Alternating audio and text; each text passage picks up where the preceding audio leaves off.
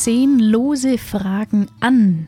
Britta Löw und Henning Wert, die beide für das Zentrum Naturerlebnis Alpin der Region Schwaben tätig sind, diese relativ neue Einrichtung hat ihren Sitz in Obermeiselstein im Allgäu und soll Impulsgeber für innovative Umweltbildungs- und Naturerlebnisangebote sein. Innovative Umweltbildung, Naturerlebnisangebote. Gleichzeitig soll es ein Kompetenzzentrum für ökologische Fragen rund um den Alpenschutz sein und damit war ich mit meinen Fragen goldrichtig.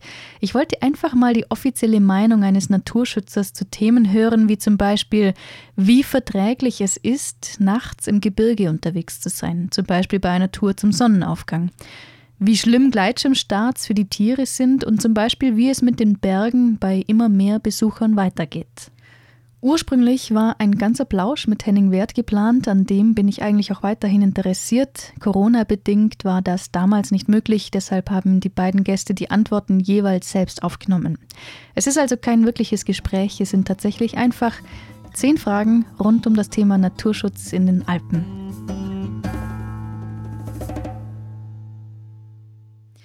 Frau Löw und Herr Wert, zwei kurze Fragen zu Ihrer Geschichte. Wie und wann kamen Sie zu Ihrem jetzigen Beruf? Ich habe in Ulm Biologie studiert und habe meine Masterarbeit bereits hier im Allgäu beim Naturpark Nagelflugkette geschrieben. Ähm, dabei ging es um das Birkhuhn und die Habitatnutzung im Bereich ums Riedberger Horn. Und seit September 2018 arbeite ich jetzt als Rangerin beim Zentrum Naturerlebnis Alpin. Ich war 20 Jahre beim Landesbund für Vogelschutz beschäftigt und habe dort hauptsächlich als Gebietsbetreuer des Naturschutzgebiets Allgäu Hochalpen gearbeitet und bin jetzt seit 2020 im Zentrum Naturerlebnis Alpin der Regierung von Schwaben in Obermeiselstein beschäftigt. Üben Sie selbst eine der kritischen Sportarten aus, also sowas wie Klettern, Gleitschirmfliegen, Mountainbiken? Oder sind Sie womöglich selbst Jäger oder Förster? Ich selber bin weder Jäger noch stehe ich in einer speziellen Verbindung zur Jagd. Ich bin sowohl beruflich als auch privat sehr viel hier in den Allgäuer Bergen unterwegs und man kann, denke ich, durchaus sagen, dass ich dadurch auch einige der als kritisch angesehenen Sportarten ausübe. Dazu gehört zum Beispiel das Klettern, das Mountainbiken oder auch das Skitourengehen. Ich bin allerdings durch meinen Beruf natürlich sehr gut über Schongebiete, Wildschutzgebiete oder auch verschiedene Regelungen zum Mountainbiken oder beim Klettern informiert und ähm, halte mich selbstverständlich, auch wenn ich privat unterwegs bin, immer an diese Vorgaben. Im Zentrum Naturerlebnis Alpin bin ich nicht alleine. Wir sind zurzeit vier Mitarbeiter und ja, wir sind selber auch verschiedenen Outdoor-Sportarten aktiv. Zum Beispiel fahren viele von uns Mountainbike, wir sind Schneeschuhgänger, einige sind Kletterer auch. Ich selber habe zum Beispiel auch eine Ausbildung als Ski-Hochtourenführer beim Alpenverein mal gemacht vor vielen Jahren. Ich selber bin kein Jäger und stehe auch jetzt nicht in irgendeiner speziellen Verbindung zur Jagd. Aber letzten Endes ist es natürlich so, die Jagd ist irgendwo auch eine Nutzungsform hier in dem Gebiet, gehört zu einer Tradition von Landnutzungsformen, vielleicht sogar eine der ältesten, die wir überhaupt hier haben. Ja. Geht es den Allgäuer Alpen gut? Letzten Endes ist es eine Frage des Blickwinkels und des Kriteriums, ja, mit dem man sich da beschäftigt. Also ich denke, einerseits haben wir dieses Thema Verlust der Artenvielfalt ja nicht nur bei uns, sondern generell im Tiefland. Mit dem hat sich der Naturschutz sehr intensiv derzeit jetzt beschäftigt. Da muss man sagen, die Allgäuer Alpen haben da noch höhere Artenvielfaltsanteile quasi mit zunehmender Höhe nimmt da eigentlich der menschliche Einfluss ab, kann man sagen. Wir haben einfach noch nicht so eine Intensivierung der landwirtschaftlichen Nutzung oder auch der forstwirtschaftlichen Nutzung und deshalb halt noch relativ artenreiche Insekten vorkommen. Aber Man muss dazu sagen, hier gilt es auch natürlich in Zukunft, geeignete ja, Monitoring-Systeme zu installieren und zu schauen, ob es andere Effekte gibt, die möglicherweise auch hier bei uns die Artenvielfalt beeinträchtigen. Das betrifft vor allen Dingen natürlich den Klimawandel, der ja wirklich mehr als auffällig sich hier abzeichnet und Auswirkungen auf die Tier- und Pflanzenwelt und auf die Lebensraumtypen hat. Das ist überhaupt keine Frage. Aber es ist ein schleichender Prozess und es wird dann eben die spannende Frage sein, ob sich Arten, die aus Kälte ja, geprägten Landschaften stammen, ob ich jetzt das Alpenschneehuhn sehe oder den Schneefinken zum Beispiel, diese Arten bei uns in Zukunft noch überleben können. Oder ob das Birkhuhn zum Beispiel noch im Winter geeignete Bedingungen vorfindet. Also es braucht nämlich Schnee, um praktisch die kalten Nächte zu überstehen und in der Schneehöhle zu überdauern. Also das sind Fragen, die eher langfristig ausgerichtet sind.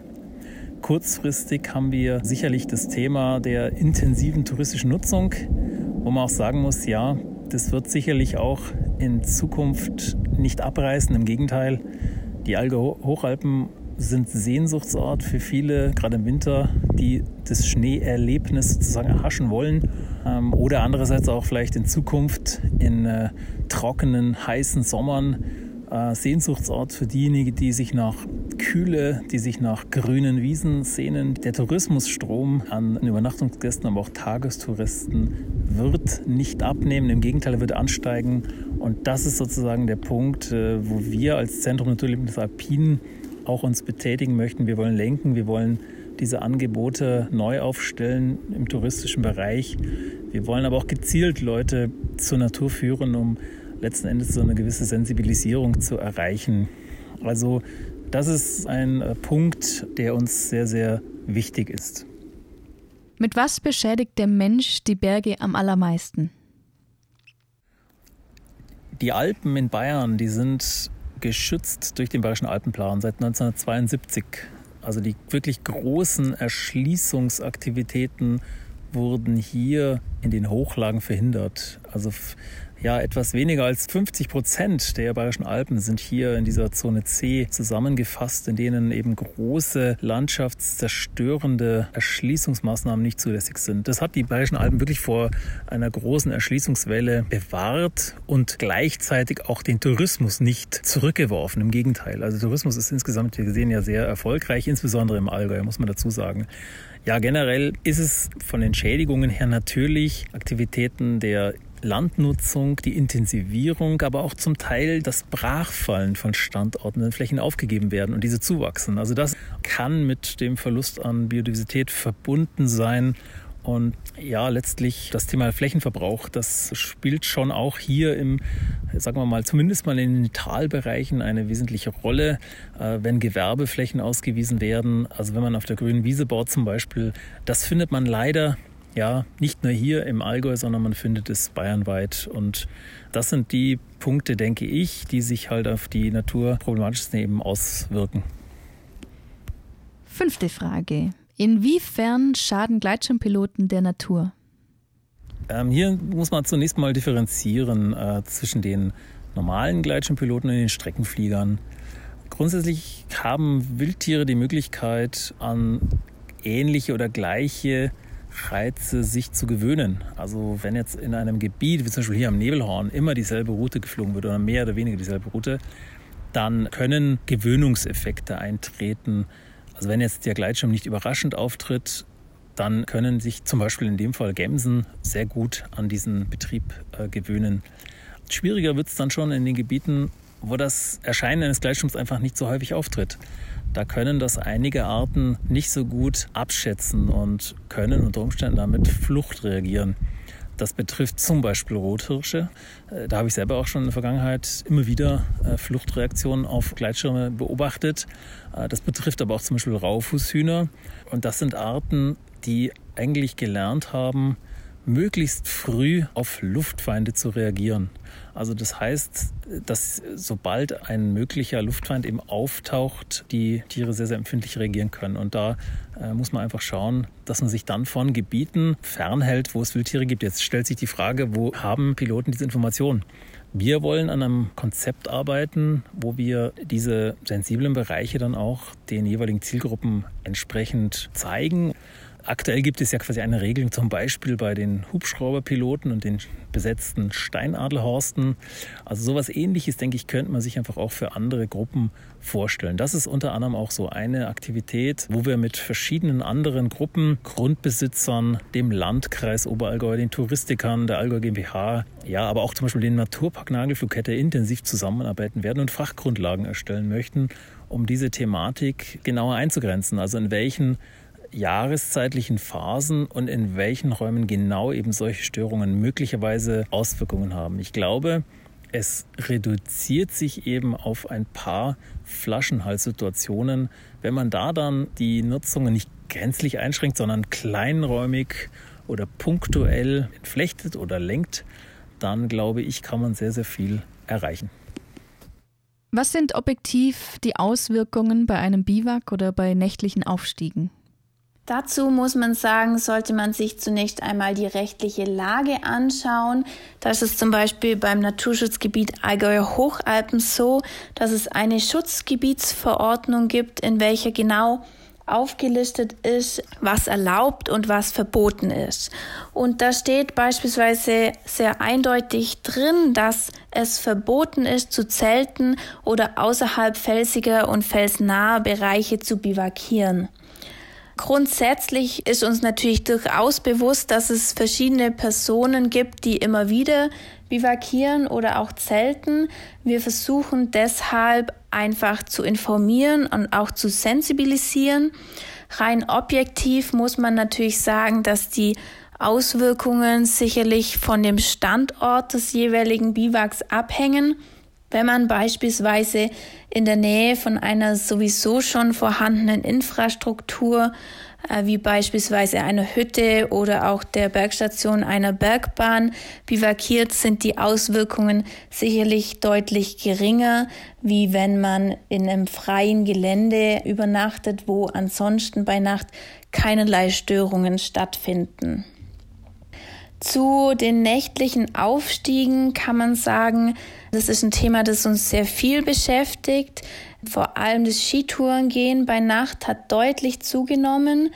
Im Winter ist es grundsätzlich so, dass Störungen sehr große Auswirkungen haben können, da die Tiere sowieso schon weniger Nahrung und damit auch weniger Energie zur Verfügung haben und diese Energie einfach sparen müssen.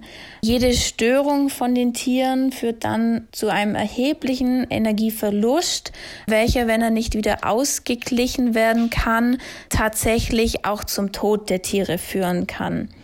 Wenn man sich jetzt zum Beispiel die Überwinterungsstrategien von den Böckhühnern anschaut, da ist es so, dass die die sehr kalten Nächte in sogenannten Schneehöhlen verbringen. Das heißt, die lassen sich einschneien oder graben sich Schneehöhlen, in welchen sie die Nächte verbringen.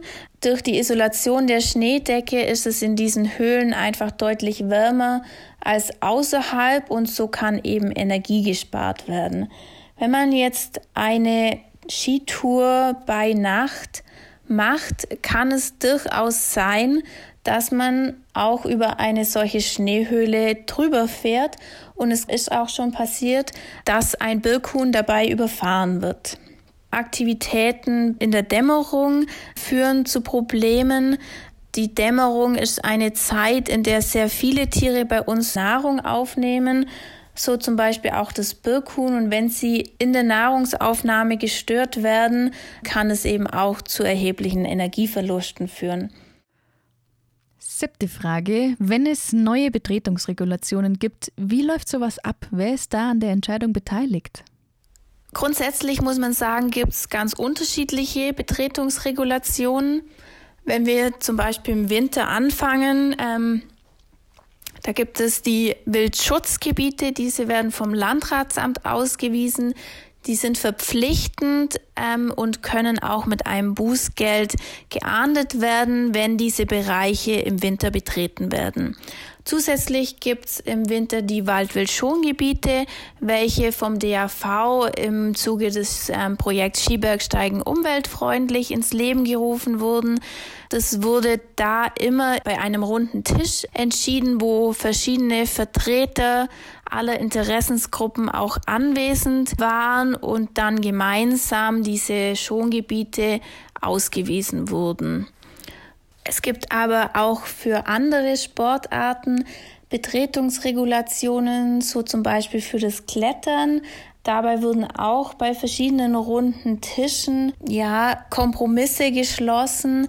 Die Betretungsregulationen beim Klettern sind meistens so, dass sie zeitlich nur begrenzt sind. Das heißt, zum Beispiel, wenn verschiedene Felsbrüter wie der Uhu oder auch der Wanderfalke an einem Kletterfelsen brüten, dann wird der Fels für diese Zeit gesperrt und sobald die Brut beendet ist, kann dann der Felsen wieder freigegeben werden und die Kletterer können dann dort wieder klettern.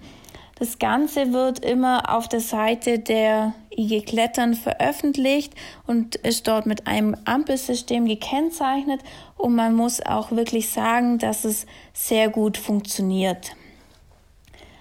Zum Thema Betretungsregulation ganz allgemein muss man noch sagen, dass es, wie ich schon erwähnt habe, nie so ist, dass diese Regulationen einfach von oben herab entschieden werden, sondern man versucht immer mit allen Beteiligten, mit allen Interessensgruppen, mit allen Vertretern eine Lösung zu finden, welche dann für alle vertretbar ist. Man hört immer wieder das Argument, man sollte die Natur einfach selbst machen lassen, ohne Jäger, ohne Förster. Was sagen Sie da? Das ist eine grundsätzliche Diskussion, die wir in den Großschutzgebieten, in den Nationalparks praktisch auch regelmäßig finden. Und es ist immer die Frage, möchte ich dieses Gebiet sich selber überlassen im Sinne einer natürlichen Entwicklung oder möchte ich durch Nutzungen, durch Beweidungen oder ähnliches eine Art, ja, ich sag jetzt mal Kulturlandschaft erhalten. Da sind sich manchmal auch sogar die Naturschützer nicht ganz einig, was eigentlich genau das Ziel ist. Also natürliche Prozesse oder sozusagen die Natur sich selber entwickeln lassen. Also gibt es Arten zum Beispiel, die kurz vor dem Aussterben sind. Da könnte man sagen, ja, ist ein natürlicher Prozess. Und da mache ich nichts, da schaue ich zu, dokumentiere es. Bei einigen Arten hat man sich eben dort anders entschieden und hat diese Arten dann sagen, kurz vor dem Aussterben ja, gefangen und in Gefangenschaft gezüchtet und dann wieder freigelassen. Das funktioniert bei einigen Arten und da hat man dann wirklich sehr, sehr stark eingegriffen. Wir haben solche Projekte im Artenschutz, Arten, die schon zum Teil einige hundert Jahre ausgestorben sind, die man jetzt hier wieder ansiedelt und bei uns dann versucht heimisch zu machen. Grundsätzlich ist es aber auch so, dass wir natürlich eine natürliche Entwicklung haben. Also, und dass die durchaus auch, gerade in den Flächen, in denen es einfach traditionell vielleicht gar keine menschliche Nutzung gegeben hat, dass die an sich auch natürlich zu dem Gebiet, zu einem Schutzgebiet dazugehören. In den Nationalparks sind das diese Kerngebiete, sind das praktisch die Bereiche, in denen auch auf jegliche Nutzung verzichtet wird. Oft nicht sofort, sondern in einem zeitlich definierten, sagen wir mal, Intervall. Also wir sprechen da von einigen Jahrzehnten, in denen dann geplant ist, die Natur sich selber zu überlassen.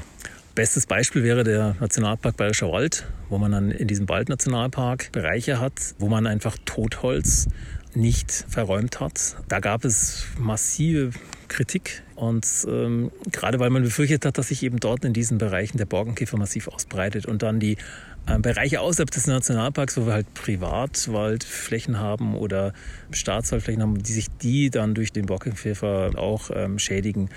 Mittlerweile zeigt sich aber, dass gerade dieses Liegenlassen vom Totholz ein Segen war für die Artenvielfalt und äh, dass eben die eingetretenen Folgen, zumindest mal zur damaligen Zeit, so nicht entstanden sind.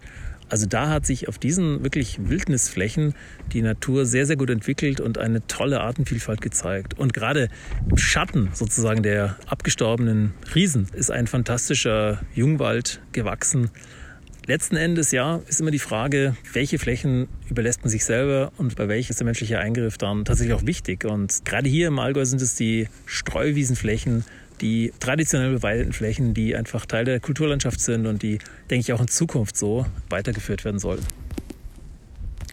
Ja, ein weiteres Argument, wenn man jetzt sozusagen auch mal auf das Thema Jagd zurückkommt, ist sozusagen, dass wenn die Natur sich selber überlassen sollte, ist sicherlich auch, dass wir bislang einfach noch nicht dieses Spektrum an Beutegreifern haben, die wir mal früher hatten.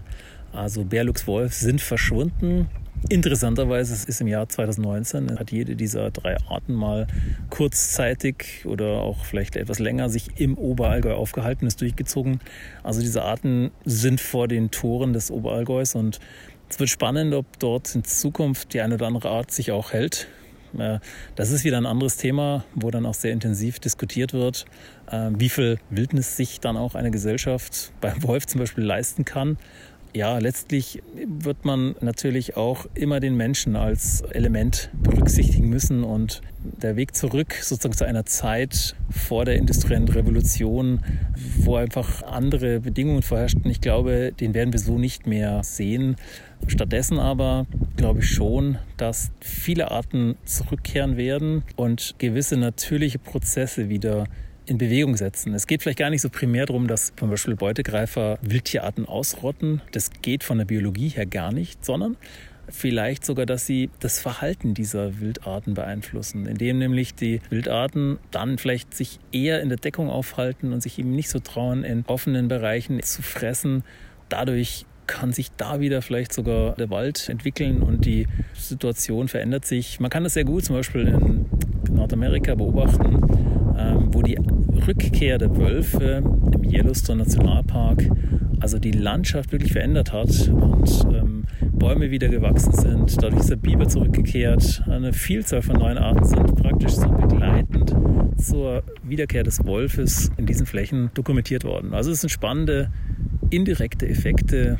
Ob die jetzt hier bei uns in unserer Kulturlandschaft sich so nachweisen lassen, das sei dahingestellt. Vorletzte Frage. Sollten die Berge frei begehbar bleiben? Wir haben ja auch das freie Betretungsrecht. Dennoch muss man natürlich sagen, dass der Freizeitdruck in den letzten Jahren stark zugenommen hat. Die, ganz egal, ob es die Skitourengeher sind, die Mountainbiker oder auch die Wanderer, es hat alles in den letzten Jahren sehr stark zugenommen. Und der Druck auf die Natur wird dadurch eben sehr hoch. Wir beim Zentrum Naturerlebnis Alpin möchten allerdings versuchen, die Artenvielfalt, die wir hier im Allgäu haben, ja auch zu erhalten und damit auch das, was es Allgäu auch ausmacht, zu erhalten. Und deshalb ist es wichtig, dass sich Freizeitsportler auch an gewisse Regeln halten, so dass jeder seine Aktivitäten noch ausüben kann, aber die Natur dadurch einfach nicht zu stark beeinträchtigt wird. Letzte Frage. Sieht die Zukunft für die Natur in den Allgäuer Alpen gut aus?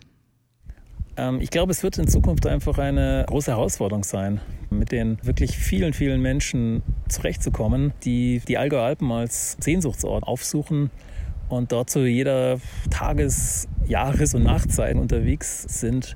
Ich denke, wir müssen hier wirklich sehr genau schauen, welche Arten dadurch beeinträchtigt sein könnten. Letzten glaube ich, dass eine wesentliche Stellschraube einfach auch die individuelle Anreise darstellt. Also wenn man die Verkehrssituation einfach verbessert, dann würden schon mal sehr viele verschiedene negative Effekte reduziert werden. Ich denke, der Landkreis Oberallgäu hat zusammen mit dem Freistaat Bayern da durchaus Möglichkeiten, auch vielleicht das Oberallgäu als eine Pilotregion hier weiterzuentwickeln. Das würden wir auch gerne als Zentrum Naturerlebnis Alpin ähm, unterstützen. Äh, wir wollen nicht die Leute aussperren, überhaupt nicht. Wir haben das freie Betretungsrecht sozusagen in der bayerischen Verfassung. Aber ich denke, gerade bei so einem Winter wie jetzt 2019, 2020, da zeigt sich schon ziemlich klar, wir brauchen Steuerinstrumente. Also das System selber, das wird sonst, glaube ich, kollabieren und die eine oder andere Art, wie das Birkhuhn zum Beispiel, die werden da unter die Räder kommen, wenn wir nicht gegensteuern. Aber insgesamt gesehen bin ich optimistisch, dass wir hier auch in Zukunft den guten kooperativen Weg mit vielen Organisationen weiterführen können. Am Ende des Tages sind es halt immer Menschen, die miteinander können oder eben nicht. Und von daher ist es wichtig, gute vertrauensbildende Maßnahmen zu starten und die Zusammenarbeit mit den unterschiedlichen Akteuren vor Ort auszubauen. Also nicht nur die, die mal kurz hier aufschlagen und dann das Gebiet wieder verlassen, sondern auch die, die hier langfristigen wirtschaften oder leben und sich hier auf einen längeren Zeitraum einfach angesiedelt haben. Wenn ihr an einer ausgiebigen Folge zum Thema Naturschutz interessiert seid, schreibt mir gerne eine Mail an podcast.uligunde.com. Nächste Woche geht es dann weiter mit einem klassischen Kletterblausch in voller Länge. Ich unterhalte mich mit Ines Papert über Angst, gruselige Durchstiege, zerbrochene Helme und generell Frauen im Bergsport. Habt's gut und bis zum nächsten Mal.